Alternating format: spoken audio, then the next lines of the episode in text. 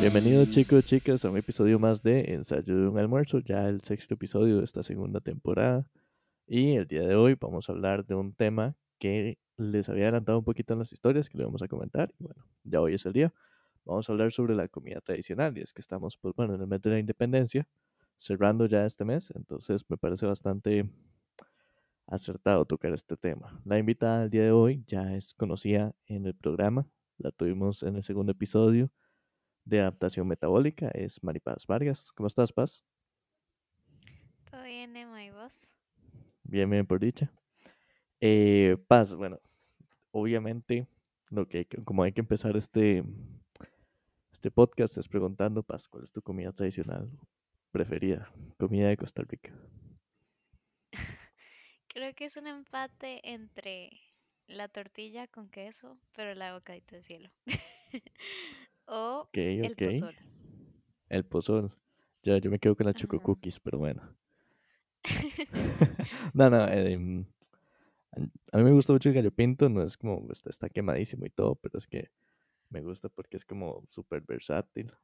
También pues, y cuando uno se va a la playa, evidentemente hay que comerse un Churchill, ¿verdad? Es que son tal vez como de las comidas, bueno, de Churchill es de las comidas tradicionales, entre comillas, que no se piensa tanto como tradicional cuando uno, cuando uno dice la palabra, pero, pero me gusta como recordarlo porque es pues 100% tico y es ciertamente una tradición ir a la playa y comerlo.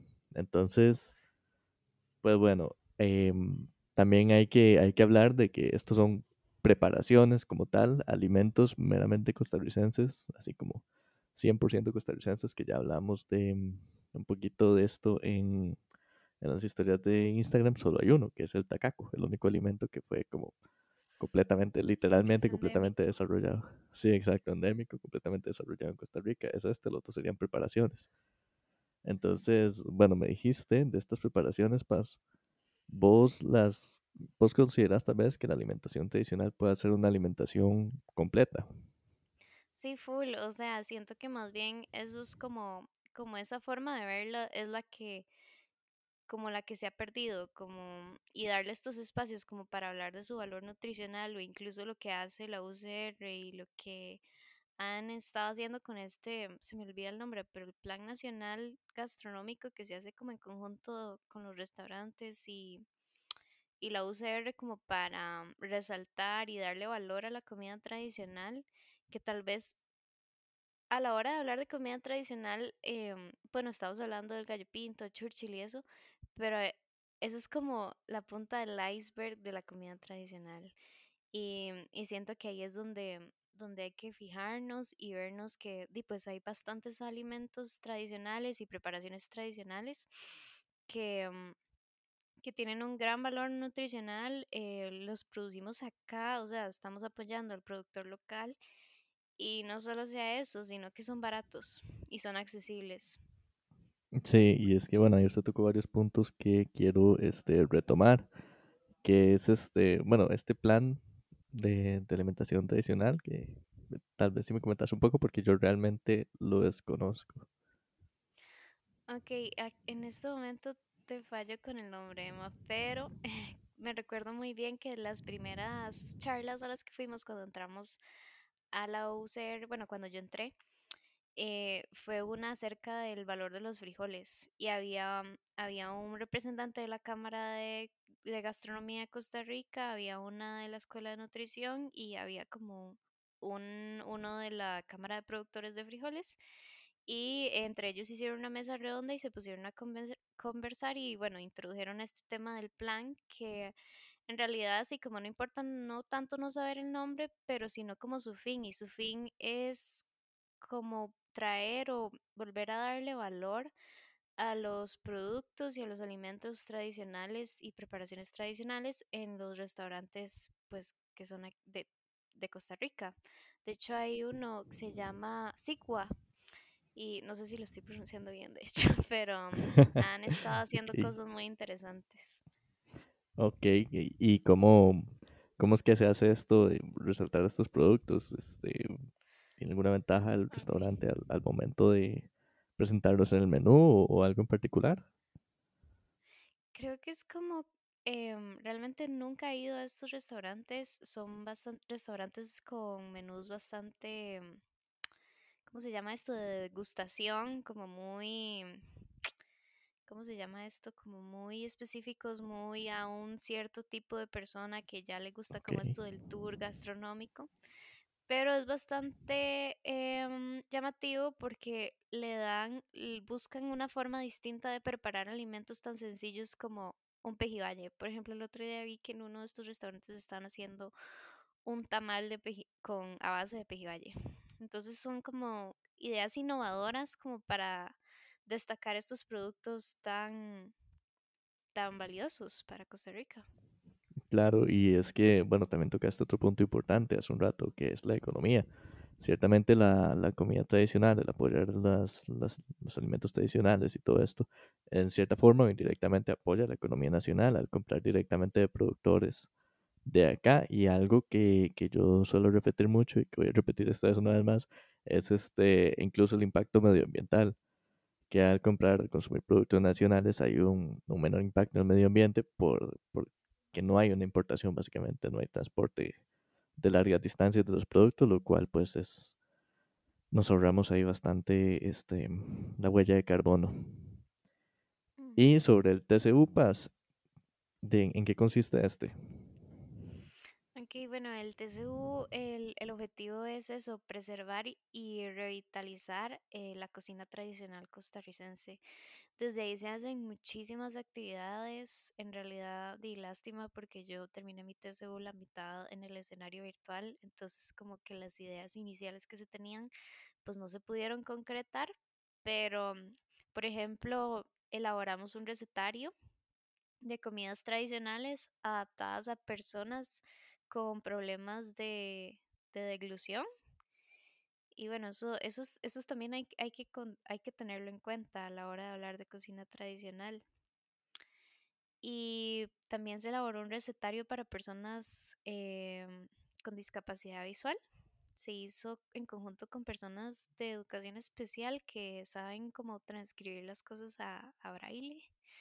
Entonces, eso también estuvo interesante. En realidad, mis trabajos estuvieron más enfocados en, en buscar preparaciones innovadoras con estos productos tradicionales y em, traducirlos a recetarios que estuvieran accesibles para personas con algún tipo de discapacidad. Entonces, no sé, es como una combinación de dos temas muy amplios, la verdad. Claro, claro, e igual está, está muy, muy interesante y Paz, tal vez este, si nos indicas si hay algún lugar donde se pueda acceder a estos recetarios. en este momento no se han publicado. Eh, eso era la, la fase siguiente, pero Ah, ok, ok, eh, ok, la, claro. la idea es que, o sea, están listos para publicar. eh, obviamente eso ya no depende de las personas que apoyamos en su elaboración, sino en la, en la profe que coordina todo, todo este TCU. Pero a lo que entiendo es que pronto se, se van a estar publicando en la página de Facebook de, del TCU. Bueno, entonces cualquier cosita, si hay ves que lo están publicando algo, me avisas y, ahí también lo anuncio un poquito por la página. Y bueno, pues yo sé que vos sos también fanática del Pejivalle y que tenés una que otra cosa que decir al respecto, ¿verdad?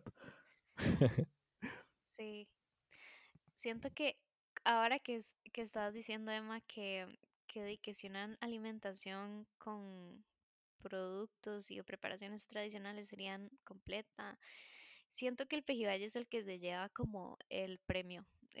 es el número uno, eh, está lleno de vitaminas y minerales, em, de ácidos grasos, poliinsaturados, monoinsaturados que en palabras sencillas de, de grasas saludables.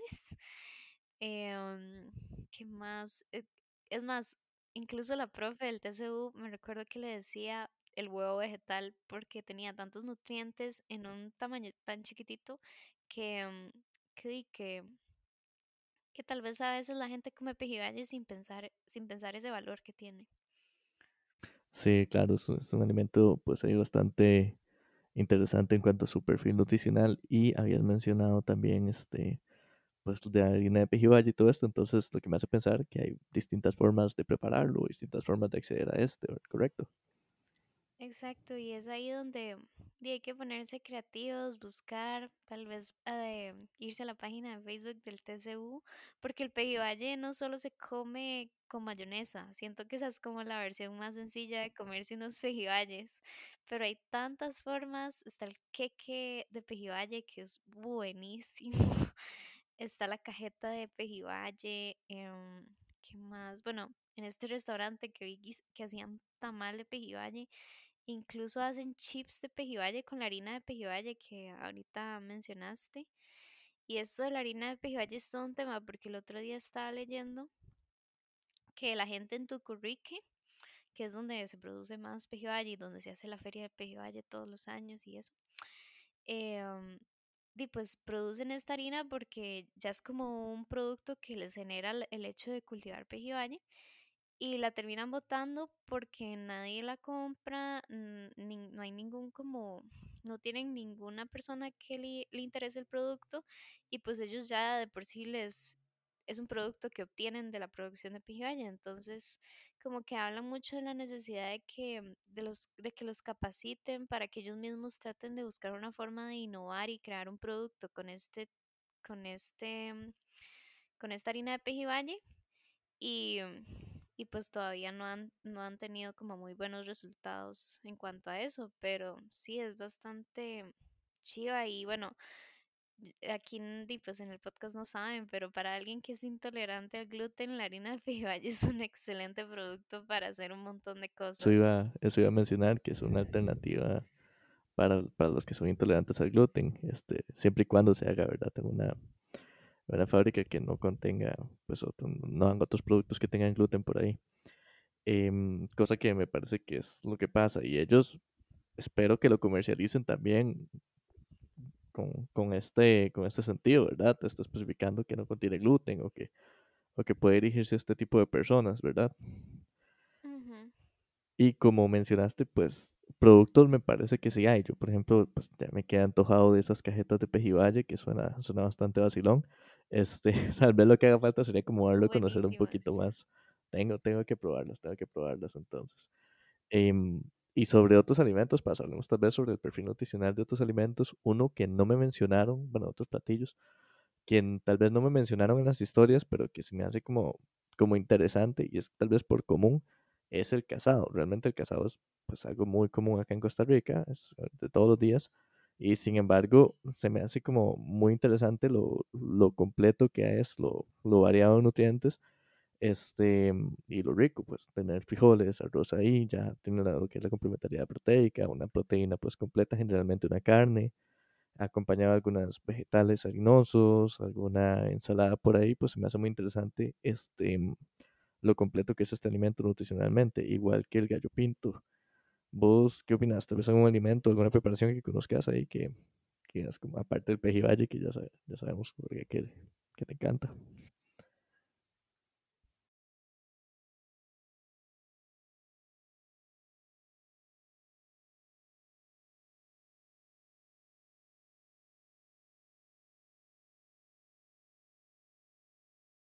Olvidamos de su valor nutricional, sino que no sabemos cómo prepararlo, además de meterlo en la olla de carne. Entonces, como Sí, eso, tal eso vez pasa, como eso pasa. mencionar ahí, sí, em, en el, en este, en este TSU que, pucha, yo aprendí demasiado, o sea, como otro nivel. Sufrí, pero aprendí bastante. Y, y había una receta buenísima que se cocinaban los tacacos, se les sacaba el relleno, se combinaba con atún y mayonesa y se rellenaban nuevamente con esa mezcla de relleno y sabían buenísimos. Entonces, como ahí tip para los que están oyendo y quieren comer sus ok. tacacos. Claro, claro. Suena, suena bastante interesante este, esa receta que nos comentas porque tampoco lo he probado como de formas así de creativas, pues no, te quedo viendo por ese lado, pero está, está muy interesante hacer todo eso y ojalá en serio que salga ese recetario pronto para poder ver más de estos alimentos, ¿verdad? Sí. Y luego yo creo que diría que, que di la mora. No me puedo ir sin decir la mora. Más di, es demasiado rica en antioxidantes, eh, es demasiado barata en comparación a cosas como los arándanos que están como súper valorados y tal vez hay que mirar un poco más hacia adentro y ver como que tenemos nosotros que podría ser igual o mejor que unos arándanos que cuestan casi seis mil colones el kilo. Digo, el kilo, la cajita como de 300 gramos, ojalá el kilo. Entonces sí. Sí, sí, sí, esto es un tema que también quería tocar, pues la mora y un poquito todos estos alimentos este, extranjeros que no está mal, o sea, no está mal que, que se consuman ni nada de esto, está, está bien, es, es parte de, de la globalización, pero, em, pero sí, al momento de darle como ese valor nutricional a un alimento, también podemos pensar en los que tenemos acá y que son muchísimo más baratos y mucho más accesibles y que tiene ese plus de que pues apoya la economía local y la economía nacional, ¿verdad? Sí, no, y con la mora hay también muchísimas recetas, desde se hacen atoles con mora, se hacen como flanes o mousse de mora, se hace leche agra con mora, que es buenísimo para la digestión, y la leche agra también es otro alimento tradicional que se ha olvidado y, y también es buenísimo, está lleno de probióticos, que son estas cosas que alimentan a las bacterias buenas que tenemos en el intestino y nos ayudan como ir a tener una digestión regular. Entonces, no sé, como yo literal aquí puedo pasar hablando horas. Sí, correcto. Este, y bueno, ya que hablaste de productos este, lácteos, pues aquí también tenemos lo que es el queso Turrialba, ¿verdad? Que tiene algo, una característica muy interesante. Ahorita se me va el nombre, pero es esto que le dan a un producto cuando es este, mm, cuando solo se puede Ah, producir en esta zona. denominación de origen. Denominación de origen, eso es lo que tiene el queso Turrialba, la bendita denominación de origen, y este que ya que lo que sabes un poquito, puedes explicarles un poquito a las personas de qué se trata esto. Ok, sí, la denominación de origen, en realidad es algo de lo que tenemos que sentirnos súper orgullosos porque la denominación de origen es que ese producto solo se, solo se puede llamar un producto queso Turrialba si es producido en Turrialba y bajo las condiciones que ellos mismos utilizan para preparar ese queso que eh, en detalle las desconozco, pero digamos, alguien que produce un queso aquí en San José, en su casa, jamás le puede poner queso Turrialba aunque lo haga con el mismo procedimiento porque no está hecho en Turrialba.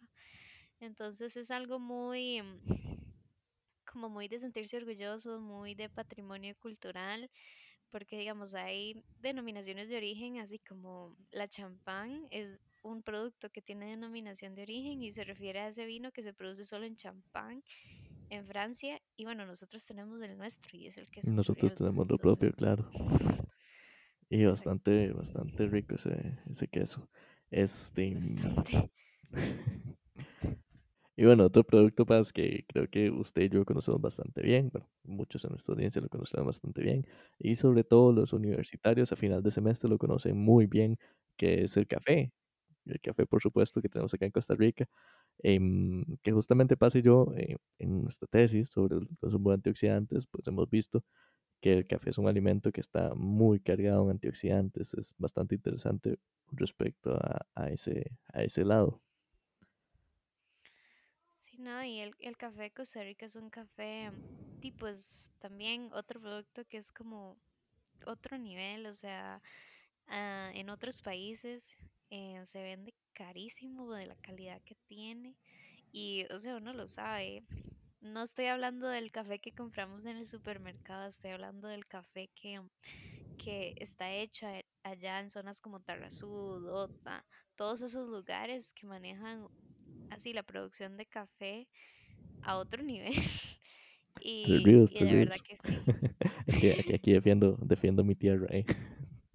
Pero no, acá, el café de Ríos también está como un poquito entre esos, tal vez no tanto por ahí como el de Ota y Tarrazú, tan destacado, pero, pero por ahí vamos, ¿ok?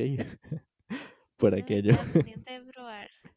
Eso es muy no, vacilón. naranjo también. Ajá, en Naranjo también hay, hay unas fincas por ahí Sí. que, que se destacan mucho a nivel mundial por su café.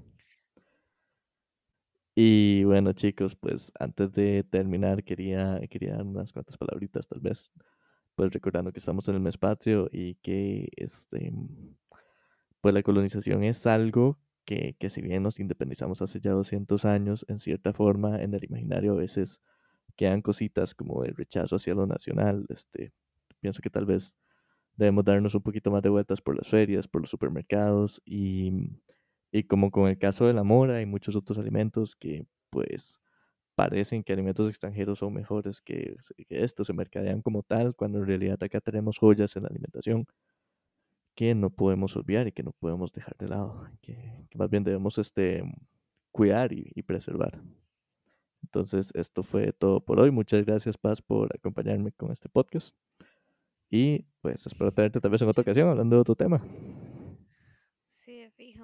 Y decirle a todos que el otro día escuché una frase muy bonita acerca de la comida tradicional y es volverla a ver y darle el valor que se merece. Y eso es, creo que es una tarea de todos.